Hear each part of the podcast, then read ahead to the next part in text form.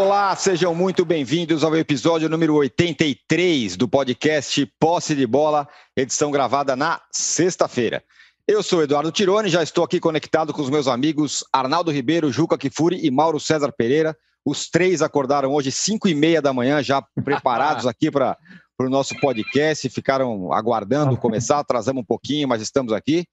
Bom, o Palmeiras e o River Plate vão fazer uma das semifinais da Libertadores.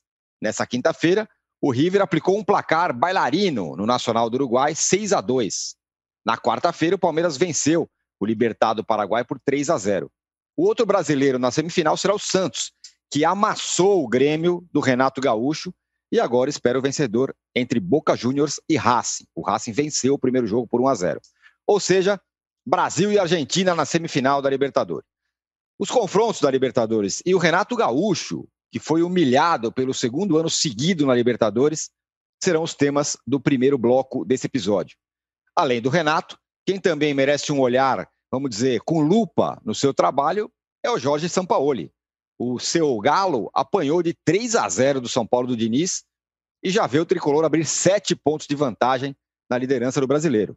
Já dá para confiar no São Paulo do Diniz? O tricolor e o galo do São Paulo serão os temas do nosso segundo bloco desta sexta-feira.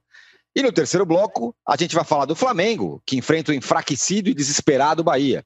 Se vencer, vai roubar a segunda posição do Galo e começa a mirar o líder São Paulo. Também vamos falar do assunto predileto do Mauro César, o prêmio de melhor do mundo da FIFA. Não, não deu Messi nem Cristiano Ronaldo. Lewandowski foi eleito o melhor jogador do ano. Ainda no Flamengo, o Diego Alves renovou seu contrato por um ano. Falaremos sobre isso também.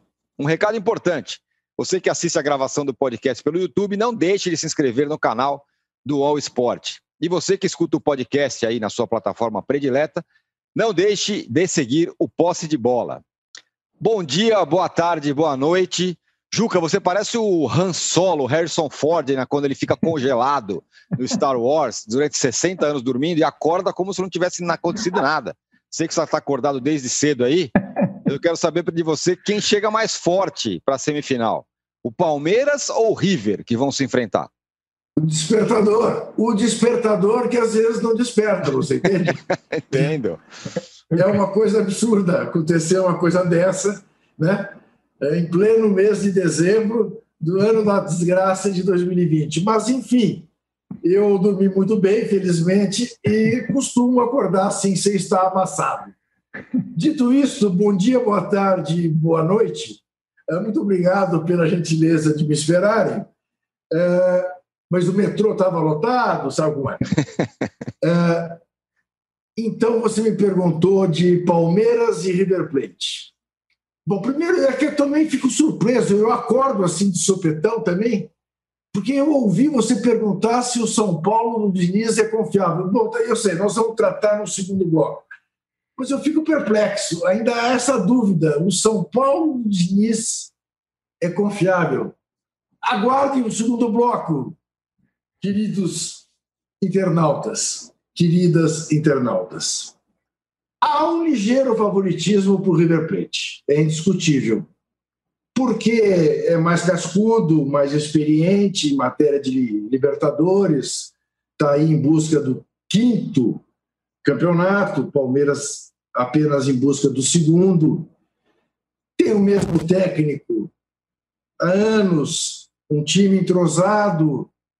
Veja que ontem, mesmo sem dois jogadores fundamentais no meio de campo, tá bom, desde os 18 minutos do primeiro tempo contra 10, porque o goleiro do River foi expulso, o goleiro do, do Nacional foi expulso.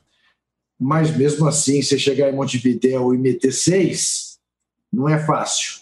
Né? Tem jogadores de altíssima qualidade técnica, capazes de gols belíssimos, como fizeram ontem pelo menos dois gols lindos de fora da área. É, Agora, tem também o lado de que o segundo jogo é na Casa Verde. Isso faz diferença, embora tanto em Buenos Aires como em São Paulo, jogos sem público. Né? Isso já diminui esta, uh, uh, esta vantagem que o Palmeiras teria uh, de fazer o segundo jogo em casa. Agora, o Palmeiras também está num bom momento. Mostrou isso de novo contra o Libertar. Evidentemente que não dá para você comparar uh, o Libertar com o Nacional. Em termos, não dá pela tradição. Mas bola por bola também esse time do Nacional não chega a ser uh, nenhuma Brastemp. Né? Então eu diria isso. Uh, o Palmeiras teve uma trajetória tranquila até aqui, teve, mas reconheçamos, primeiro, se diz sempre que na Libertadores não tem jogo fácil. O Palmeiras fez de seus jogos, principalmente em casa, jogos fáceis. Né? As últimas três vezes fez 15 gols, ganhou os três jogos de 5 a 0. As últimas três antes do jogo contra o Libertar. Fez 18 gols em casa, né? nos últimos quatro jogos. Eu, eu, acho, eu acho que o Galhardo está uh, preocupado com esse jogo. Não acha que sejam uh, favas contadas. Né? Mas vejo isso, um pequeno favoritismo para o River Plate, por estar tá mais montado, por ser mais cascudo, mais experiente, mas a vantagem é muito pequena. Eu tenho certeza que serão, serão, serão semifinais sensacionais. A de o Pazuello deve estar perguntando, mas por que esta ansiedade, por que esta angústia? É, há motivos, há motivos. Há motivos. O Mauro, nas quartas de final, do outro lado, o Santos, surpreendente, vai, chega e vai enfrentar o Racing, também surpreendente, que já venceu o jogo de ida contra o, o, o River, contra o Boca. Então pode ser uma, uma semifinal é, Santos, e, Santos e Boca ou Santos e Racing. Agora, nas quartas de final, pela segunda vez, o Renato é amassado na Libertadores. Ano passado, 5 a 0 contra o Flamengo do Jorge Jesus, dessa vez 4 a 1 contra o Santos dos jovens do Cuca, endividados, sem governo, com todos os problemas possíveis. Vale um olhar mais crítico nesse momento ao trabalho do Renato? Pelo segundo ano aconteceu tudo isso.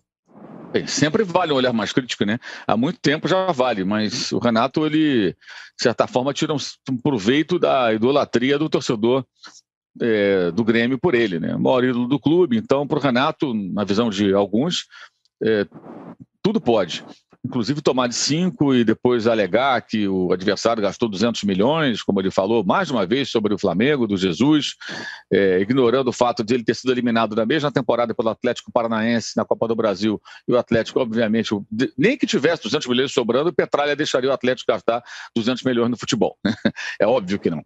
É, então, é claro, o Atlético é um time mais barato. Esse ano ele, ele perdeu o primeiro turno do Campeonato Gaúcho para o Caxias que, com todo respeito, não deve nem saber que são 200 milhões no orçamento do clube, claro, é um clube com recursos muito mais modestos.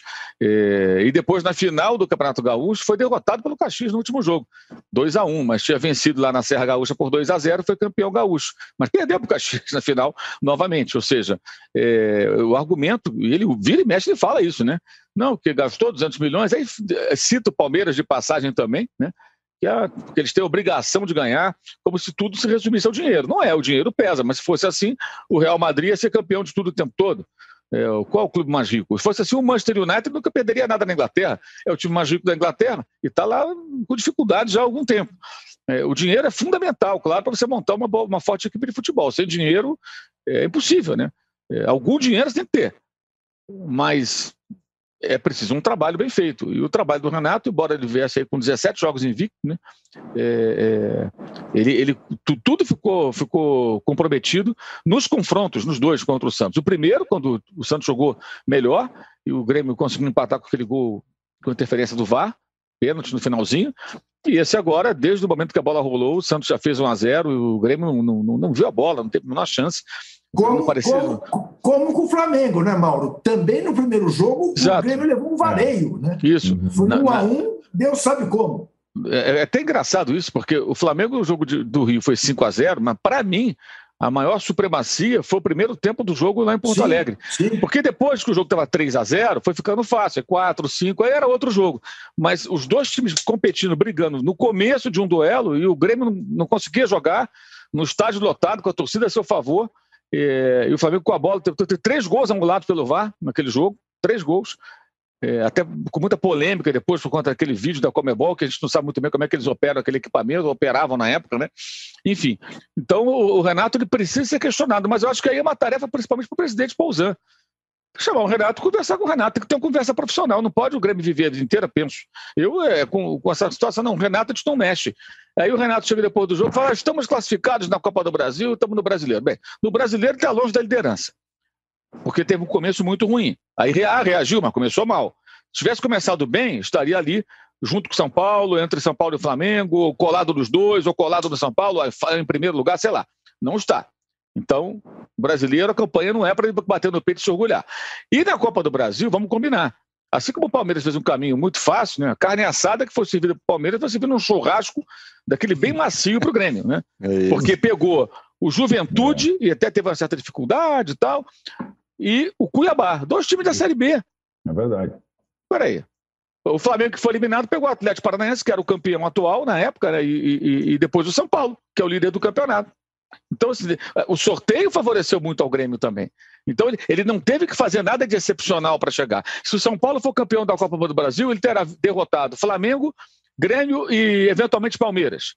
O Grêmio uhum. pode ser campeão da Copa do Brasil, é, derrotando São Paulo e, eventualmente, Palmeiras. São Paulo teve a fase mais difícil, antes, pelo menos uma mais difícil. Então, acho que, que é, não tem motivo para. Fortaleza da Série A também. Ainda não. tem o Fortaleza que é da Série A, bem lembrado, que o São Paulo, no caso, só time, terá enfrentado, se fizer uma final com. Se passar pelo Grêmio fizer uma final com o Palmeiras, só time da Série A. Pegou dois times da Série B no caminho, então não, não, nada mais que obrigação. Não dá para ele falar, ah, não, estamos na semifinal, porque o caminho não foi tão difícil. Não é, não, não, isso não, não, não tira é, o time da semifinal, nem tira o mérito se for campeão. Mas uhum. não há, eu quero dizer o seguinte: não tem motivo nenhum para ele se orgulhar de estar na semifinal. Ele cumpriu ali um protocolo, uma obrigação. Tinha que eliminar essas duas equipes da segunda divisão.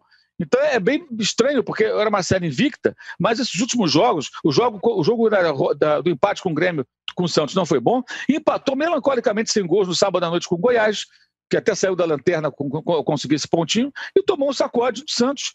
O Santos cheio de problema, sem o Pituca, sem o Soteldo, não tem o Santos, está machucado há um tempão. Quer dizer. É. Uhum. Então é, é assim, é para questionar mesmo. E esse questionamento é profissional, faz parte é, é, do jogo. Mas eu não sei se no Grêmio alguém vai ter coragem de mexer com o Renato.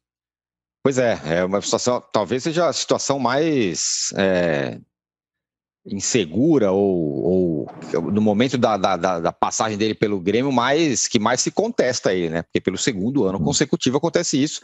O brasileiro está muito difícil, 12 pontos atrás, e tem a Copa do Brasil aí que é a tábua de salvação para o Renato e para o Grêmio do Renato.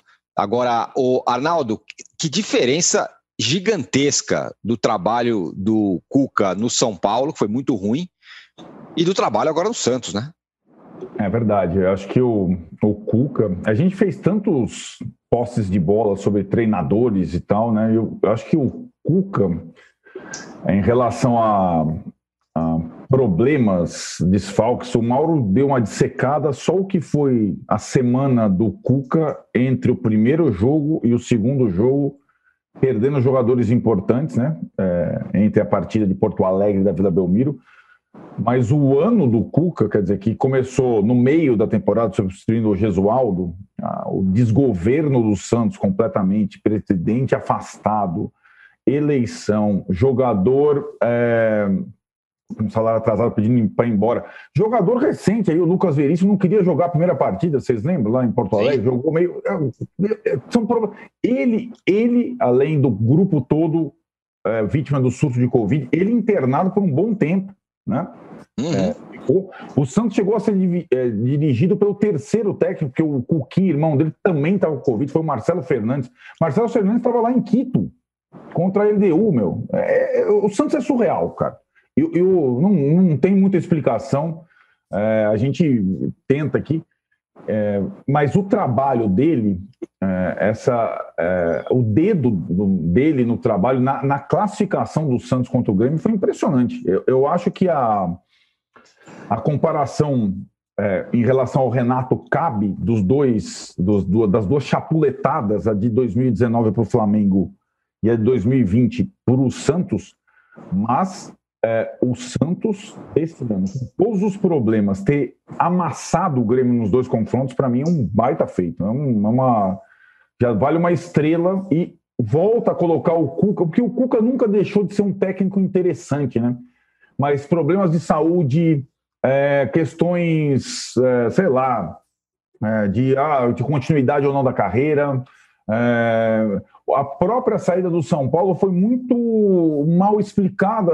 Até hoje você não sabe ao certo se ele foi demitido ou se ele pediu demissão, conforme dizem os dirigentes do São Paulo, que foram depois de uma partida derrota, a, a, a grande derrota do São Paulo do Cuca no campeonato contra o Goiás no Morumbi, teve uma conversa e aí e ele falou: ah, não tenho condição de reagir com esse time. Ele teria é, que não tinha condição e o São Paulo decidiu. Não, não era a ideia inicial do São Paulo demitir o Cuca. ele volta, volta até antes do prazo que ele tinha determinado e volta com tudo. O trabalho dele é, é impressionante, é impressionante. É claro que tem coisas e outras temporadas e outros times do Santos que você diz aquele trabalho do Leão, né, no, no time de 2002. Pô, o Leão também estava, né? Onde estava o Leão naquele momento? Mas é, de certa forma ele, é, se a gente pode é, fazer o recorte num ano muito estranho, que a temporada não acaba em 2020, no ano da pandemia, ele pode ser considerado o técnico brasileiro do ano, entre aspas, por, por, por todas os sabores. A gente vai falar do Diniz, como o Juca falou, mas você, o Diniz que sucedeu o Cuca no São Paulo, ele não teve nenhum 18 avos do problema do que o Cuca teve esse ano. Ele teve praticamente o, o grupo inteiro, só perdeu um jogador vendido, é, não teve surto de Covid. Então, assim, as condições do Diniz foram infinitamente mais favoráveis, né? E o Cuca, nesse aspecto, o cara faz um trabalho impressionante, já está na semifinal da, da Libertadores. Ninguém acreditava no Santos, embora a campanha do Santos na Libertadores seja muito boa. Só um pitaco, Tironi, antes de devolver para você. Hum? É, o River Plate, é, ele segue sendo o melhor time da América do Sul, mesmo não tendo vencido a Libertadores do ano passado, mesmo não tendo perdido o campeonato para o Boca de uma forma completamente surpreendente, o Campeonato Argentino. É o mesmo time praticamente, com as suas adaptações, renovações. É, é o time sul-americano da década ele é um time impressionante. Ele é um time eh, que joga um futebol super vistoso, moderno, ágil. É, é, um, é, uma. Ele pode ser eliminado pelo Palmeiras, mas ele é o melhor time da América do Sul. É, não, é uma, não é um recorte de um ano, dois, é um recorte de cinco, seis é, anos. É uma coisa, né? Ele, ele joga o melhor futebol da América do Sul há algum tempo. E mesmo na final contra o Flamengo, ele, ele jogou um futebol suficientemente bom até os 30 minutos do segundo tempo. Foi o adversário que ele jogou mais contra o Flamengo do que o Liverpool jogou contra o Flamengo. Certo? O resultado da partida foi diferente. O Flamengo perdeu do Liverpool na prorrogação. O Flamengo ganhou uma, vitória, uma virada da época do River. Mas o, o, River jogou mais contra o Flamengo do que outros todos os adversários do Flamengo do Jesus. Então o River Plate é, um, é, o, é o maior favorito da Libertadores antes mesmo dela começar e continua sendo. E acho que a gente vê aquele lado da chave, né? River e Palmeiras, o mais forte. Não era no início, né? Porque parecia que estava todo mundo ali, o, o Inter estava com o Cudê, era o Flamengo é, daquele lado também, parecia forte e tal. Agora, a semifinal Santos e Racing, ou Santos e Boca, me parece, mas vamos lá, hein? não dá para duvidar do Cuca, só isso, tá? O River e o Palmeiras estão do outro lado, mas eu não duvido mais nada do Santos. Não duvido mesmo, não duvido. O Mauro, o, o Juca normalmente pede likes, embora ele tenha acordado hoje às 5 da manhã, foi o primeiro a chegar aqui, hoje ele não está pedindo, peço eu. Vocês nos deem likes, por favor. E eu queria pegar carona nisso que o Arnaldo falou sobre o River. É, acabou a fase carne assada do Palmeiras, vai ser um confronto muito cascudo. Finalmente, o Palmeiras do Abel Ferreira será muito bem testado, né? É, isso é inevitável, né? Um dia você vai enfrentar um adversário mais difícil. O, bem, o River Plate, assim, eu acho que algum, alguns detalhes acho que são importantes. Primeiro, acho que deve ser ignorado o confronto com o Atlético Paranaense, que o River teve dificuldade a passar. Esqueçam aquele confronto. É completamente diferente, é uma semifinal. Os times argentinos ficaram realmente parados durante a pandemia, voltaram na Libertadores e depois entrou esse torneio Mequetrefe lá, que ainda fizeram a maldade de colocar o nome do Maradona no torneio, que era a Copa da é. Liga Profissional. Aí botaram o Diego Maradona. Quer, quer homenagear o Maradona, faz um torneio que preste. Não esse negócio aí que é um tapa-buraco, que eles criaram para honrar compromissos com a televisão e para os times poderem jogar. Né? Até acho que já contei isso aqui. Eu fiz uma entrevista com, com o Gustavo Grosso, que é o diretor executivo de futebol do River Plate recentemente, e ele ele dizia: esse torneio para a gente é complicado, porque a gente não, não tem nível de competição, a gente não está sendo exigido. Ninguém liga, se perder, a torcida não fica zangada. A, a, imprensa fala porque não tem o que falar, isso, só tem esses jogos aqui, então. Mas não é o campeonato argentino, não é ali o couro comendo. Então, ele falou: nós estamos sem ritmo de, de competição. É, e sentiam falta disso. Então, com o tempo, o time vai adquirindo esse ritmo, é natural. Ontem, por exemplo, o, o Zucunini, que, que, que tem, tem, tem, jogado, chegando muito na área, fazendo gol de novo, que não era uma característica. O Carrascal, colombiano de 22 anos, fez um belo gol, ótima atuação.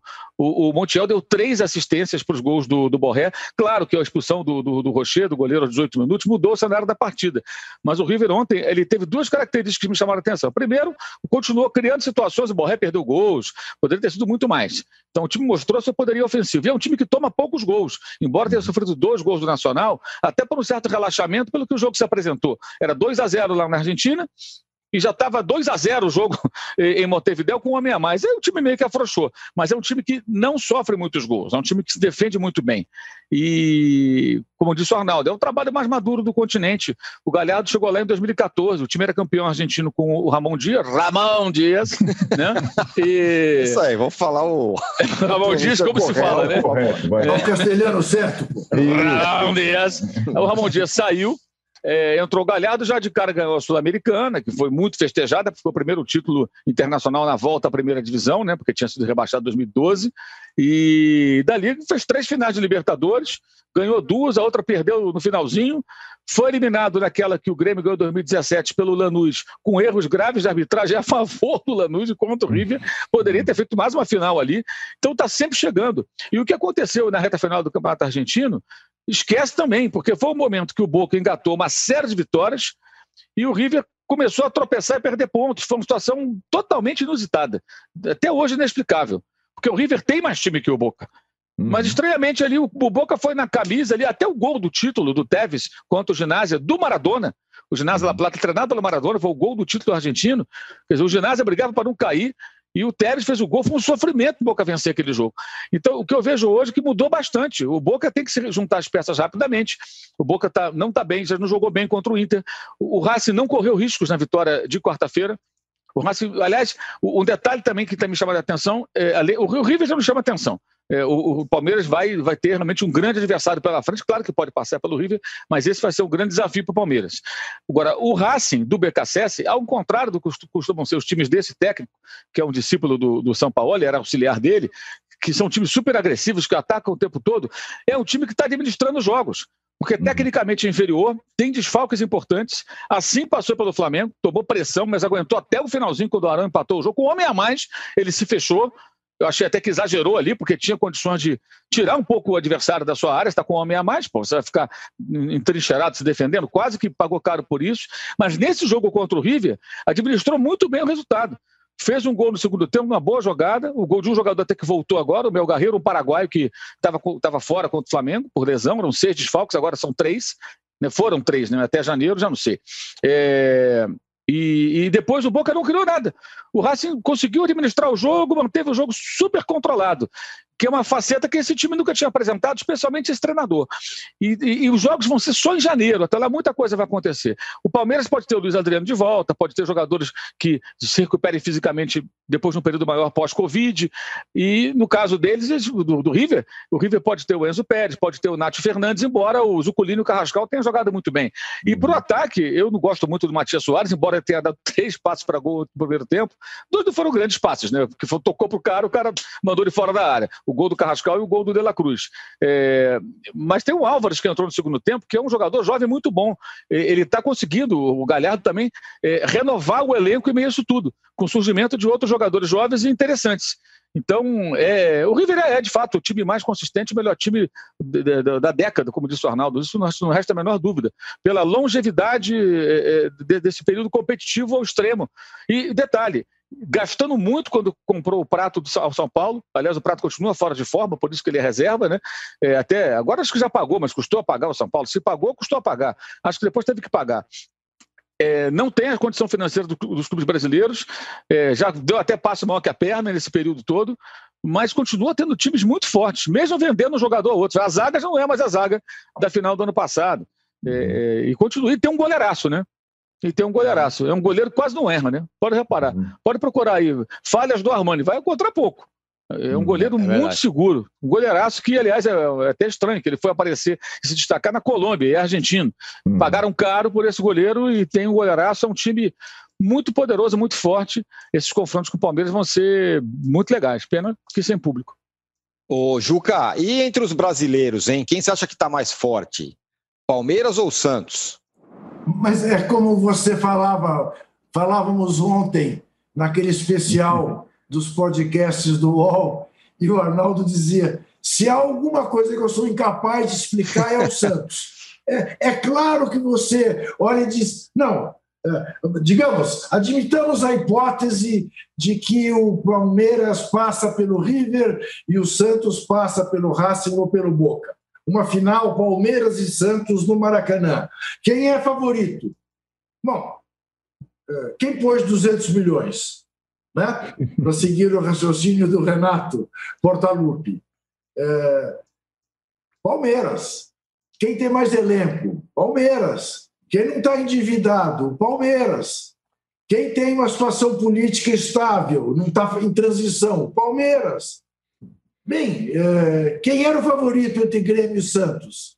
Quem, quem supunha que o Santos fosse fazer a campanha até no, no Covidão que está fazendo? Então, eu também não me surpreenderei com mais nada que o Santos faça. Porque depois que eu vi, tá bem, você dirá, não, mas um time que faz um gol aos 11 segundos em casa, diz o contrário, é até legal. O adversário pôde empatar os cinco, não empatou e levou um vareio. E havia levado o vareio na Arena Grêmio. Né? O mesmo, o mesmo, não na mesma medida do vareio que o Flamengo impôs no primeiro tempo no jogo do ano passado lá, mas também o Santos. O Santos merecia ter ganhado o jogo inclusive, quase ganhou. Eh, no final, quase fez o segundo gol. Eu me lembro que o Renato não apenas disse dos 200 milhões do Flamengo, mas me lembro do Renato ter dito em 2019, depois do jogo com o Flamengo do 1 a 1, que o Grêmio não jogaria tão mal no Maracanã, que o Grêmio gostava de jogar no Maracanã. Tomou de 5. Agora, depois do 1 a 1 com o Santos, ele perguntou: Será que o Santos vai jogar tão bem na Vila Belmiro? Tomou de quatro. Então, Arnaldo, uh, uh, âncora, eu não sei lhe dizer, uh, honestamente, quem está melhor. O Santos tem me convencido mais e tem me agradado mais aos olhos do que o Palmeiras. Mas, claro que o Palmeiras é teoricamente mais forte. Mas teoricamente. O Santos não tinha o Sotel, do Mauro já disse, não tinha o Pituca e ganhou do Grêmio da maneira como ganhou. que mais você pode dizer? Ah, o Santos me surpreende. A gente não tem mais o direito de dizer que o Santos surpreende. Tem, que, tem obrigação de dizer o Santos merece todo o respeito. E quem tiver pela frente, o Santos pode jogar de igual para igual. É, não tem outra conversa. Não tem outra conversa. Muito bem. O, o Arnaldo, o Santos, dá para dizer, então, talvez tenha sido, tenha sido, mais testado, né? Pegou times mais difíceis, em tese, por exemplo, o, o, o Grêmio. Agora, com relação ao Grêmio, é... será que ainda dá para o Grêmio no Campeonato Brasileiro? Ou agora aposta é, 100% na Copa do Brasil, a tábua de salvação aí para o Renato? Ah, eu acho que é, já rotineiramente o Renato privilegia as Copas, agora ele vai jogar todas as fichas na Copa do Brasil. É, mas é aquilo, né? No brasileiro desse ano, uma coisa tão embolada, e sem uma garantia de uh, G6 ou G, quer dizer, sem uma garantia de G8, como foi o ano passado, outras coisas, aquelas vagas quilométricas, eu acho que ele não pode largar o brasileiro. E digo isso porque, assim, entre a eliminação e o primeiro jogo com o São Paulo pela Copa do Brasil, tem uma viagem para Recife para jogar com o esporte. Aí é, é um deslocamento, né? É, não, é, não é simples. E eu acho que em condições normais, passando em condições normais, em caso de classificação para a semifinal da Libertadores, nem o Renato iria para o Recife. Agora, não é só pela questão da eliminação da Libertadores e do brasileiro, se não der título, você ter que ficar na zona de classificação para a Libertadores. É uma questão de, de honra.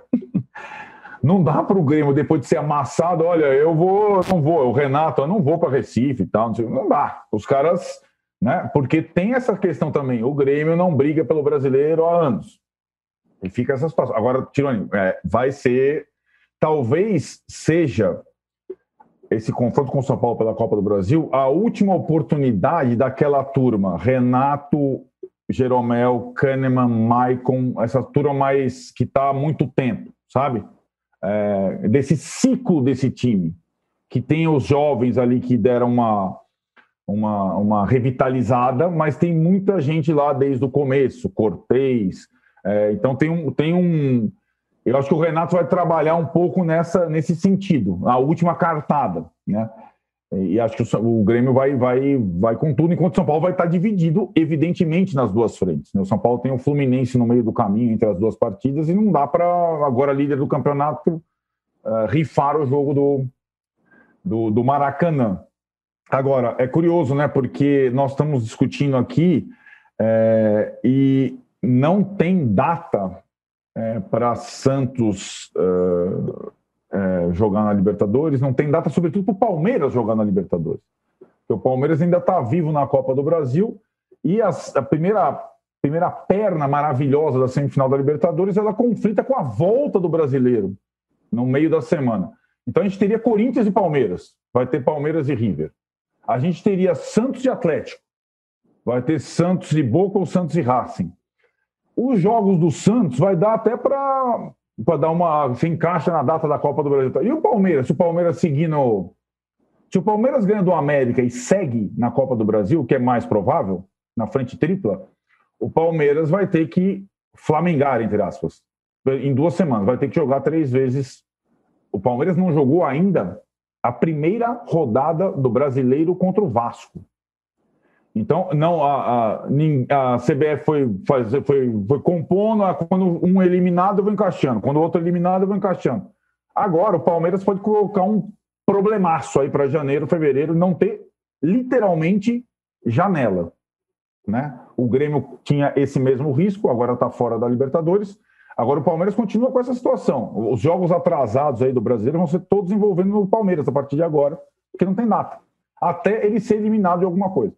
Muito bem, fechamos então o primeiro bloco do episódio 83 do podcast Posse de Bola.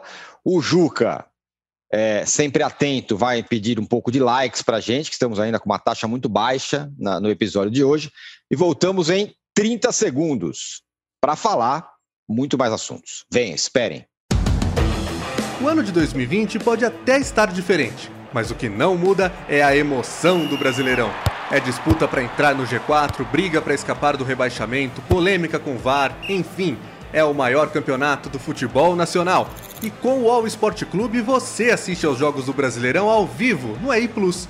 Acesse wall.com.br esporteclube e assine já. São planos a partir de R$19,90 por mês para assistir ao vivo ao melhor do futebol onde você estiver. Wall Sport Clube, assine já! Estamos de volta para o segundo bloco do episódio 83 do podcast Posse de Bola. Vou passar a bola direto para o Arnaldo para saber o seguinte: Arnaldo, por que, que o São Paulo é o líder do campeonato? É porque ninguém pegou Covid? É isso?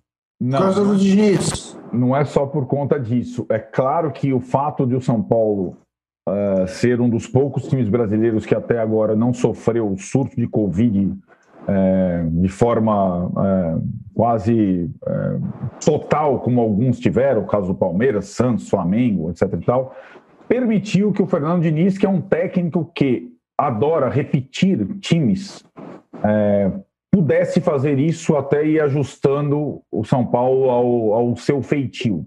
É verdade também que o São Paulo, nesse período, teve muita, é, muita disciplina, pouquíssimos jogadores suspensos, não teve nenhum expulso no campeonato, está lá com 10 pendurados há três rodadas.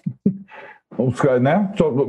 Tá, ninguém está forçando o cartão, ninguém está tomando o cartão à toa. Há, dez, há três rodadas, lembra? O São Paulo vai ter suspensos contra o, o Corinthians, vai ter suspensos contra o Galo, vai ter suspensos contra o Fluminense.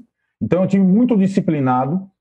E... Só para ilustrar, Reinaldo, Igor Gomes, Sara, Daniel Alves, Daniel não, agora já está já tá, tá livre. Igor é. Vinícius, Vitor Bueno, Léo Pelé, Arboleda, Juan Fran e Luan. Isso. É praticamente todo o time titular. É, aliás, tinha até uma teoria curiosa, porque o São Paulo vai jogar entre as partidas com o Grêmio contra o Fluminense no dia 26 de dezembro no Rio. E a viagem é na véspera, né? no dia 25, 25 de Natal. Tinha muita gente no São Paulo falando, putz, agora a galera vai dar aquela forçadinha no terceiro cartão, né?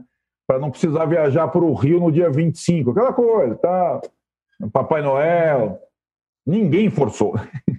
Então o time, é, só o Tietchan que tomou o cartão, o terceiro cartão naquela confusão ali no, no, no, jogo com o Atlético. Mas o São Paulo, então, tem, não teve o surto, é muito disciplinado e tem uma coisa que o Flamengo teve o ano passado, que é uma recuperação rápida de jogadores e pouquíssimas lesões. Né? Isso fez diferença né? no ano passado para o Flamengo. A gente, a gente enalteceu aqui. Era um problemaço do São Paulo. Você lembra que tinha jogador machucado com todo tipo de lesão toda semana? Diminuiu muito isso. É, então, tem uma série de fatores que permitem que o Fernando Diniz repita, repita, insista, corrija. E acho que tem uma questão aí que, que para completar essa, essa, essa conjunção de fatores favoráveis, é o fato de o time ter hoje uma time principal titular uma média de idade bem baixa, uma vitalidade grande. São muitos garotos que aguentam é, frequência, sequência de jogos mais ou menos no mesmo ritmo, sem alterar muito o ritmo. Me surpreendeu fisicamente o São Paulo, que jogou inteiro contra o Corinthians no domingo, mesmo sem tendo jogado nada. É, o Galo tinha jogado no sábado, o Galo vem jogando uma vez por semana. O, o Murumbi choveu bastante. O ritmo que o São Paulo imprimiu na partida contra o Galo foi impressionante, do primeiro ao último minuto. E isso não tinha acontecido contra o Corinthians, né, o Juca, que foi lá a derrota, que aí ficou uma situação, ah, meu, agora jogou um jogo grande, perdeu, complicou. Depois, três dias depois, contra o Galo, parecia outro time. Será que, aqui, será que o time do São Paulo também achou que não era tão importante aquele clássico? Eu acho que é uma questão de taquerofobia mesmo. O São Paulo tem ali um problema que precisará resolver Juca, né? tirou, tirou, eu sei que o Casares está pensando nisso, ele tem três anos, né? no mínimo seis jogos lá para tentar resolver isso. uh, o Casares, que eu digo, é o presidente do São Paulo, novo, não, evidentemente, o jogador do Corinthians, Sim. que, aliás, jogou, jogou bem, fez. É, os dois, aliás, Casares e Otero são muito espertos, né? já eram assim no Galo.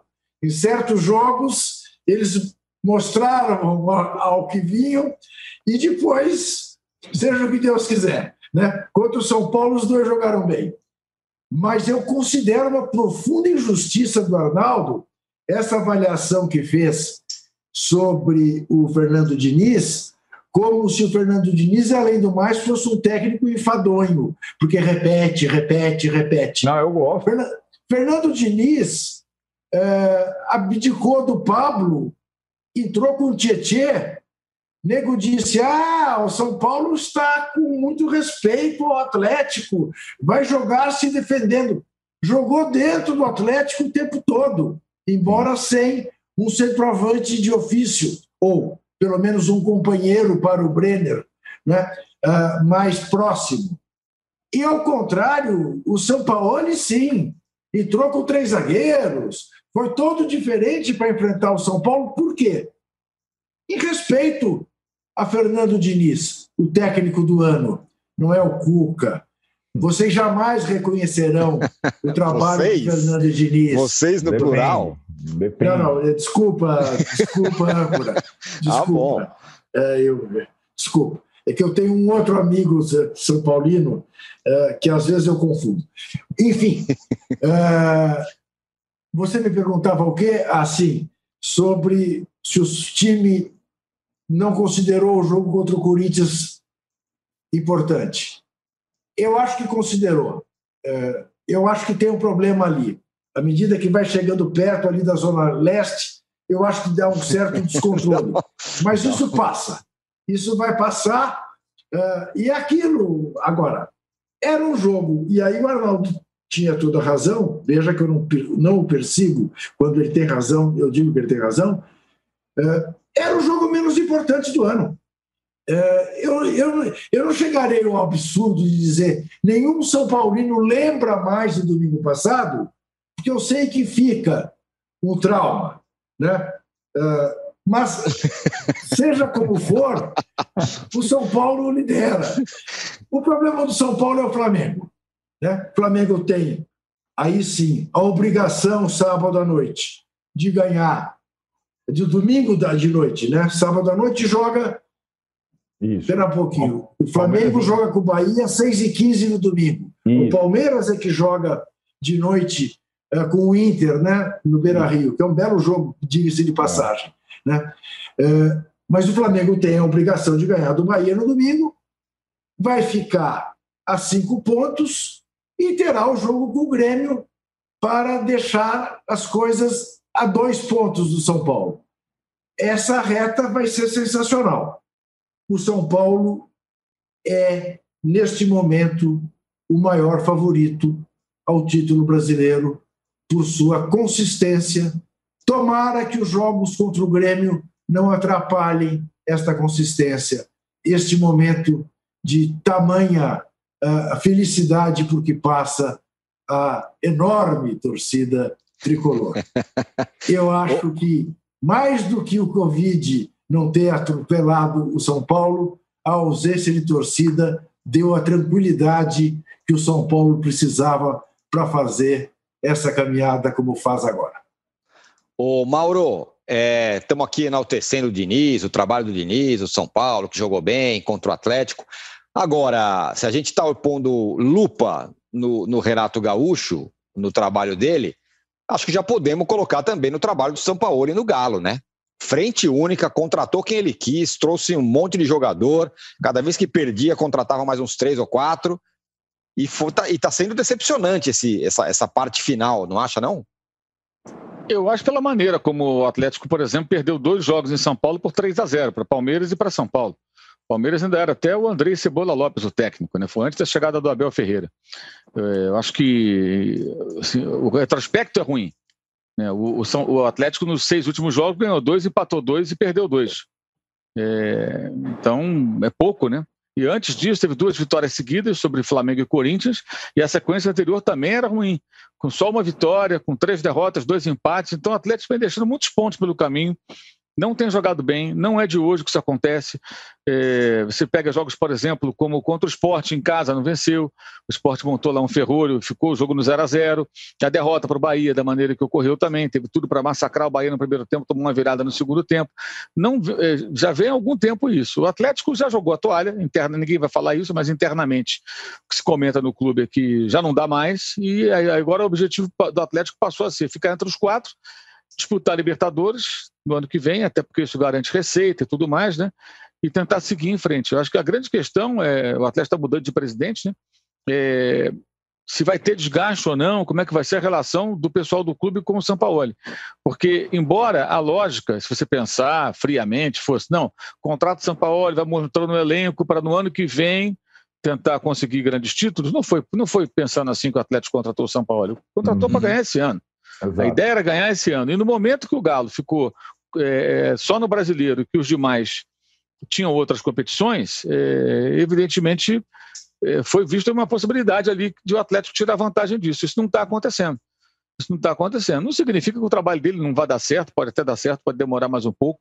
É, agora, a diferença fundamental é que no ano passado ele foi vice-campeão, ele pode ser vice-campeão esse ano, igualzinho ao ano passado, mas não vai bastar. No ano passado, o vice-campeonato foi considerado algo acima da, da expectativa. Né? E dessa vez, não. A expectativa é de título. Acho que essa é a diferença. Em 2019, ele foi vice-campeão. Ele pode ser vice-campeão. Ele é o segundo colocado no momento. E foi vice-campeão bem atrás do campeão no ano passado. Né? Não é que ele foi vice-campeão disputando ali ponto a ponto. Pelo contrário, estava em terceiro, no, no, finalzinho do campeonato virou segundo colocado e ficou com o vice-campeonato. E agora ele pode repetir isso. Mas o que foi ótimo no ano passado, esse ano certamente não vai ser considerado da mesma forma, porque o Atlético é, quer o título e, e foi, foram feitos vários, vários investimentos, todos os jogadores contratados depois da chegada do São Paulo a Belo Horizonte foram é, é, é, contratados com aval, não só com aval dele, a pedido dele, né? A pedido dele. Ele pediu os jogadores, o Atlético foi buscar lá com o seu mecenas e tal, e essa coisa toda. Agora a questão é a seguinte: se o mecenato entender que esse resultado leva mais tempo para acontecer, que montar um time no meio do campeonato, no meio da pandemia, não é um negócio muito simples, segue o projeto atleticano. Se o mecenato perceber que não, não é isso que eu queria e tal, aí pode ter problema. Parece que, por enquanto, há um entendimento de que realmente é preciso esperar mais para que o time atinja um nível mais elevado. Mas eu acho decepcionante. Mesmo que o Atlético não fosse campeão, ao final, eu esperava mais do uhum. desempenho uhum. e dos resultados do Atlético, que não são bons. Não foi só o jogo do São Paulo. É só olhar o, retrospecto recente, ver os jogos do Galo, você vai ver que são várias partidas que o time deixou a desejar e isso de fato está abaixo daquilo que eu, pelo menos, imaginava que o Atlético conseguisse com o São Paulo. Olha aqui, o, o, o, Mauro, não sei se você viu, estou vendo aqui no UOL uma frase do vice-presidente do Galo, Lázaro Cândido da Cunha, no Twitter, dizendo o seguinte: o comando técnico merece avaliação detalhada da nova administração. O futebol precisa de estabilidade e segurança, mas quem o detém tem que se submeter à cultura vencedora do clube, suas tradições, compartilhar decisões, corrigir erros. Ninguém está acima do clube. Ele está falando para o São Paulo, evidentemente. Sem Sim. dúvida. Sem dúvida. Sem dúvida. Sem dúvida. Tá, o, tá passando o, um recado ali.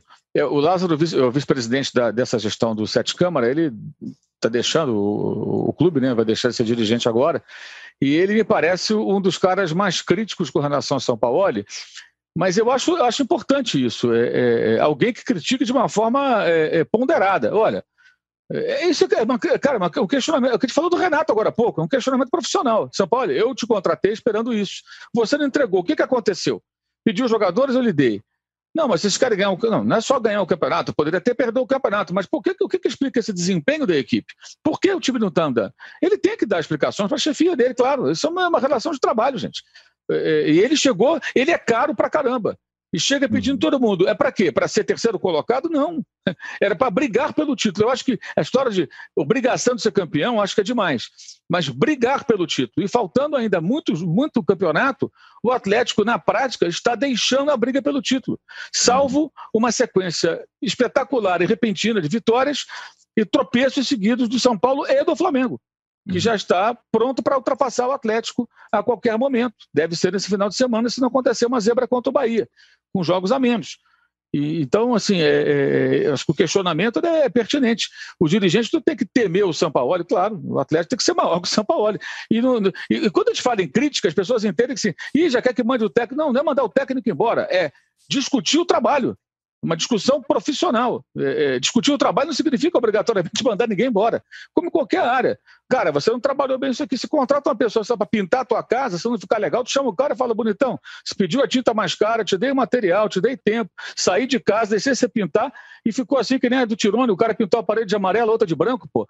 Aí não dá, pô. Eu mandei pintar tudo de amarelo, você pintou com duas cores. Pô, você não pintou a parede branca aqui. É, Aí você Isso chama é... o cara, reclama e vê se o cara é. faz o trabalho direito. Tirone, que que eu Mauro, eu vou te falar. A, a, cu, a, a culpa bandeira do disso, Vaticano, isso aí? A culpa disso é o arquiteta que, que, o Mal, que o Arnaldo que me indicou. Aí ela que indicou aí, essas cores, entendeu? Ah, tá é, esse é o negócio. Aí, aí, aí você questionou a arquiteta do Atlético Lázaro faz. entendeu?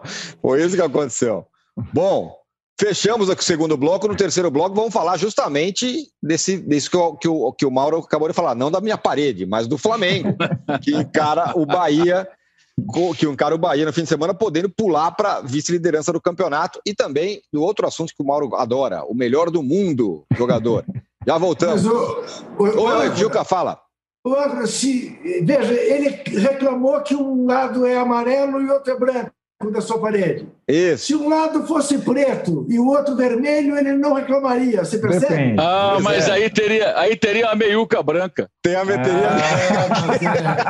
Ah, ah, bom. É isso, teria a meiuca branca, é isso. é isso. Já voltamos. Baixo Clero é o podcast de política do UOL. Toda semana eu, Carla Bigato, converso com os comentaristas Maria Carolina Trevisan e Diogo Schelp sobre temas que dominam a pauta política brasileira. Você pode ouvir o Baixo Clero e outros programas do UOL em uol.com.br podcasts, no YouTube e também nas principais plataformas de distribuição de podcasts. Estamos de volta para o terceiro bloco do episódio 83 do podcast Posse de Bola. O que vocês não sabem é que essa parede amarela, na verdade, ó, ela é uma porta secreta, meu Olha amigo. isso, olha isso. Oh! É, olha rapaz, isso, tá Mauro. Tá, pens tá pensando o quê? Uma, uma, tem, uma passagem secreta tem, ali. Tem birita lá dentro, tipo a lei seca de 29. É isso, a parede falsa aqui. É. O, o Mauro, a gente tá, falou muito sobre a expressão carne assada que você cunhou e que agora está na boca do povo. O Flamengo vai ter uma fase mais carne assada aí, né? Pela frente, começando pelo Bahia, desesperado, Bahia do Mano, que perdeu do Defensa e Justiça, está agora lutando contra o rebaixamento, e com o Diego Alves, que renovou por mais um ano, como a diretoria queria, né? É, só ser justo aqui, essa expressão carne assada eu escuto há muitos anos. No, no, Rio de Janeiro é muito falado isso. O Apolinho falava muito isso, né, quando o time enfrentava o mais fraco. É, não conhei, não, só gosto de, de utilizá-la. É, é, o Bahia foi eliminado agora pelo Defesa e Justiça, perdeu os dois jogos, né? Está muito mal o Bahia.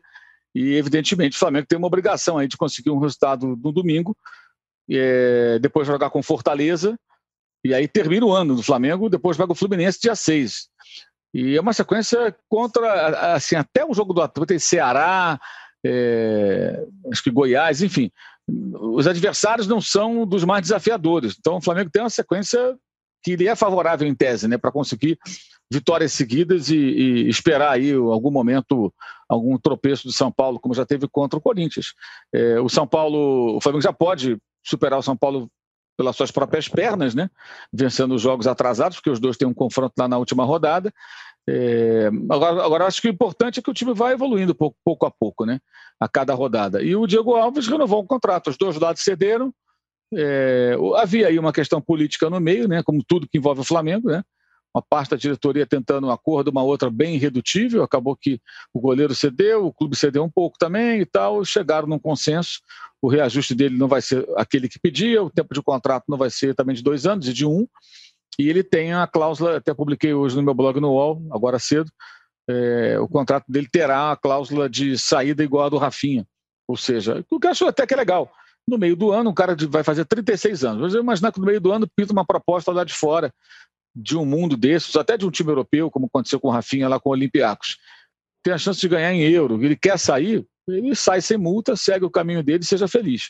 E para o Flamengo acho que foi importante, porque apesar de muito mal conduzida essa situação pelas duas partes, pelo clube e por pessoas que trabalham junto ao atleta, que acho que também não foram bem aí na maneira que isso foi conduzido, muita coisa vazada, muitas versões, é, uma vitimização que não combina com nem com ele, com o goleiro, acho eu. É, ficar sem ele na reta final do campeonato seria muito ruim, porque já colocaria sobre o Hugo uma responsabilidade de ter que assumir aí a, a, a condição de, de, titular, assim, é você se vira aí. E aí você não sabe o que, que vem, né? Ele é garoto, já cometeu um erro grave, que custou caro, né? Isso evidentemente até abortou a sua meteórica escalada, ele vinha subindo igual um foguete, né? De repente, opa, volta, é. voltou a reserva e agora ninguém, ninguém pede o Hugo no time titular. Por que será? Da lambança contra o São Paulo, contra, diante do Brenner. Isso aí queimou o filme dele. É, agora, existe uma questão que também é importante, e, e acho que a diretoria do Flamengo, se não conversou com, com, o Diego, tem que conversar, que é a, é a transição. A tendência natural é o Hugo ser preparado para ser o novo goleiro do Flamengo a deficiência que ele tem ainda com o pé, com o jogo com os pés, em tese, ele tem o melhor professor possível para corrigir no dia a dia, que é o seu técnico, ex-goleiro que jogava com os pés posicionamento, tempo certo para sair como o último homem. Isso é treinamento, gente. Dominar uma bola, fazer um passo. O cara sabe, tem que melhorar isso, aprimorar. Porque um dos problemas do goleiro que joga com os pés, muitas vezes, é também o nervosismo. O cara não sabe muito bem o que fazer, ou a calma excessiva, resolve driblar na pequena área. Ele tem que ter uma noção muito precisa. O que o Thiago Volpe fez, por exemplo, contra o Corinthians foi de uma, uma tranquilidade que não, não, não cabe. Vai ser, eu vou, agora eu vou driblar todo mundo aqui. Pelo amor de Deus, não pode fazer um negócio desse. Isso, isso, não existe, entendeu? É, nenhum técnico manda você fazer isso. Manda você tentar sair jogando, mas num momento de. O, o Domenech falou isso, inclusive, num dos últimos jogos dele, né? Ele falou: a bola na pequena área é uma bomba, eu não quero que ela fique ali. Tira dali, pelo amor de Deus.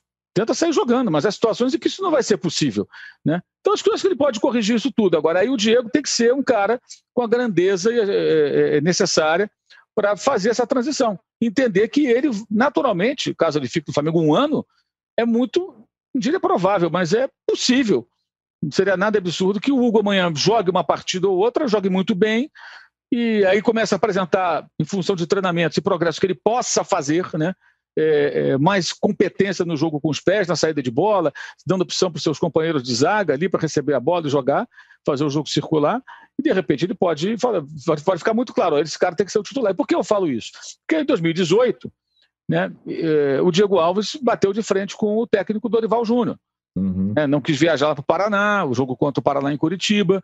É, o Dorival, ele voltou de lesão na época, treinou alguns dias, e o Dorival, o Dorival pensou o seguinte: vou guardá-lo para o jogo do Palmeiras, que era uma decisão para o Flamengo no outro sábado, que ele terá mais uma semana treinando, leva ele com a gente, fica no banco, joga o César, que vinha jogando no Paraná, era um time já rebaixado, inclusive, né? ou praticamente rebaixado naquele momento e preparo para o outro jogo mais importante, uma semana treinando, tudo que ele voltava de uma lesão. E ele não aceitou. E aí não quis viajar. Depois teve discussão com o dirigente, com o técnico na frente dos colegas de time. Foi um negócio bem desgastante. E aí o que aconteceu? Essa gestão, quando assumiu, uhum. meio que perdoou. Foi. E ele ficou no Flamengo para ser campeão e botar o nome dele na história do clube.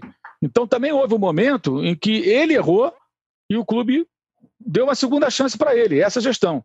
Eu até critiquei na época porque eu achei absurda a maneira como ele, na coletiva, começou a atacar a gestão do Bandeira de Melo. Uhum. Tá? É, eu achei injusto. Porque ele, ele, ele foi mal naquele episódio e aí o Bandeira. O problema nem foi com o Bandeira, mas é o Bandeira, os caras que estavam com ele foram embora. Né, o técnico, inclusive, aí ele foi numa coletiva e começou a meio que, ah, não, porque, peraí, não, aí não dá, era melhor falar do presente e do futuro, não do passado. E de se desculpar com a torcida, né? Enfim, achei que aquilo foi muito mal conduzido, mas ele teve uma segunda chance e aproveitou. Então, se agora houve um erro do Flamengo aí, parece que houve mesmo nessa história aí do. do ah, não, essa, esse contrato aqui acho que o pessoal vai aceitar e depois não aceitaram. É, é, a saída era conversar. E é outra coisa, né? Se tivesse tantas propostas como andaram vazando por aí, será que ele teria renovado? Uhum. Uhum. Teve de tudo, não. Tem 500 propostas, tem, tem essas propostas. Se tivesse proposta maravilhosa, talvez não tivesse renovado. E não teria obrigação nenhuma de renovar, evidentemente. Mas no final acho que foi bom para todo mundo. Bom para ele, bom para o clube. Só achei que foi um desgaste muito grande. Eu questiono muito. É, é, é, não são todos, claro, mas algumas dessas pessoas que cercam o jogador de futebol. Assessor de imprensa, Aspone, parça, agente do jogador, muitas vezes, sabe? Porque às vezes conduzem as coisas de uma maneira. O cara é jogado numa, numa, no, no meio de uma discussão pública totalmente desnecessária, para uma discussão que ele de contrato, gente. Não, a questão contratual, é a questão financeira, tempo de contrato, e virou um, um pandemônio, uma crise, com, com, algumas pessoas entendendo como se o goleiro tivesse, como se estivesse oferecendo um salário mínimo para o cara que tem uma, uma excelente remuneração. Quer dizer, foi é. um negócio tanto quanto até patético, né? Ô, Juca, no outro bloco, se eu não me engano, você falou que agora o São Paulo é o favorito. O Flamengo não é mais o grande favorito? Não, o São Paulo, São Paulo tem agora um pequeno favoritismo em relação ao Flamengo, embora se você me perguntar quem que você aposta que vai ser o campeão, eu sigo apostando no Flamengo. Uhum. Sigo apostando no Flamengo. Uh, mas uh, não brigo com os fatos. O São Paulo firmou-se como líder, tem uma vantagem de dois pontos sobre o Flamengo e receberá o Flamengo em casa numa eventual última rodada em que se mantenha essa situação. E o Flamengo não é um fantasma para o São Paulo, como é para todos os demais. Ao contrário, o São Paulo é um fantasma para o Flamengo. Agora, eu não vou discutir fatos objetivos. O Flamengo tem mais time que o São Paulo, tem mais elenco que o São Paulo, não tem uma tabela complicada pela frente, tem um calendário muito mais suave do que o São Paulo, portanto, tem todas as condições de ser ele o campeão. Mas, olhando hoje, não há como não conferir uma vantagem ao São Paulo, que o São Paulo conquistou. São Paulo teve o, o mérito de conquistar. E não é porque repete, repete, repete, repete. é porque fez um trabalho que o traz a essa situação. Essa é muito boa. E antes que você fale do Lewandowski, eu, é, digo, a você, eu digo a você o seguinte: deixemos a Europa para os europeus, como devemos deixar a Bahia para os baianos, São Paulo para os paulistas, porque, ó, cá entre nós, adoro Loco Bielsa, mas Loco Bielsa ganhar prêmio porque colocou um time na primeira divisão da Premier da, da, do Campeonato Inglês e não ligar para o Jorge Jesus pelo que ele fez no ano passado, aí é um eurocentrismo exagerado, passa de qualquer limite, né? E eu adoro o Lewandowski, mas entre ele e o De Bruyne, no meu time eu quero o De Bruyne. É isso, é, eu ia perguntar isso para o Arnaldo, sobre as duas coisas, sobre o Bielsa ser o melhor técnico, ser eleito, é o melhor técnico do mundo, e Jorge Jesus não. E o Lewandowski é o melhor do mundo, ou Arnaldo? Não, não é no melhor do mundo. É, eu acho que essa a eleição, eu não sou tão, é, digamos assim, ácido em relação a essa eleição como o Mauro. Não me empolga também. Acho que tem o eurocentrismo que o Juca disse. Tem, tinha muito uma questão é, de um peso 2 para Real Madrid e Barcelona. Se você jogasse no Real, Real Madrid no Barcelona, você teria a sua chancela para ser melhor do mundo. Tem a dinastia Cristiano Ronaldo e Messi, que praticamente coloca os dois automaticamente entre os três melhores sempre tal. Agora, essa temporada é uma temporada muito estranha, né? Não deveria ter mesmo, porque foi uma temporada que ela foi. É mutilada pela questão do Covid e, e, o torneio mais importante que determina normalmente os vencedores dessa categoria é a Champions League, né? Vencida pelo Bayern do Lewandowski. Só que até a Champions League foi muito diferente com aquela fase única, né, em Portugal, etc. e tal, é, em que o Lewandowski, por exemplo, nessa reta final, não foi nem o melhor jogador do Bayern ele não foi melhor que o Thomas Miller, que é sempre subestimado, é um jogador, é um jogador impressionante. Viu? O que ele joga para o time é uma coisa em todas as posições. Um jogador surreal. Queria no meu time sempre. Para o ímpar, quem que você escolhe? Thomas Miller. E joga com o mesmo entusiasmo, tal, não sei o quê. 7x1 tava lá babando, aquela coisa. E não foi melhor que o Thiago Alcântara, que talvez tenha sido, hoje no Liverpool, o melhor jogador do Bayern naquela fase decisiva ali da Champions League. O Lewandowski é um baita artilheiro, fez gols. O, o Bayern foi um baita time nessa temporada, fazia ou faz gols em profusão em todas as partidas. Lewandowski com a média impressionante. Mas, cara, como o Juca falou, ele, ele na outra vez que não teve Cristiano Ronaldo ou Messi, a última foi o Kaká. O Kaká era um outro jogador naquele momento. Cristiano Ronaldo e Messi é, ainda é, se firmando tal, o Lewandowski é o artilheiro específico. Ele jamais terá condição de brigar por um bicampeonato de melhor do mundo. É um, é um recorte muito mal feito nessa, nessa temporada.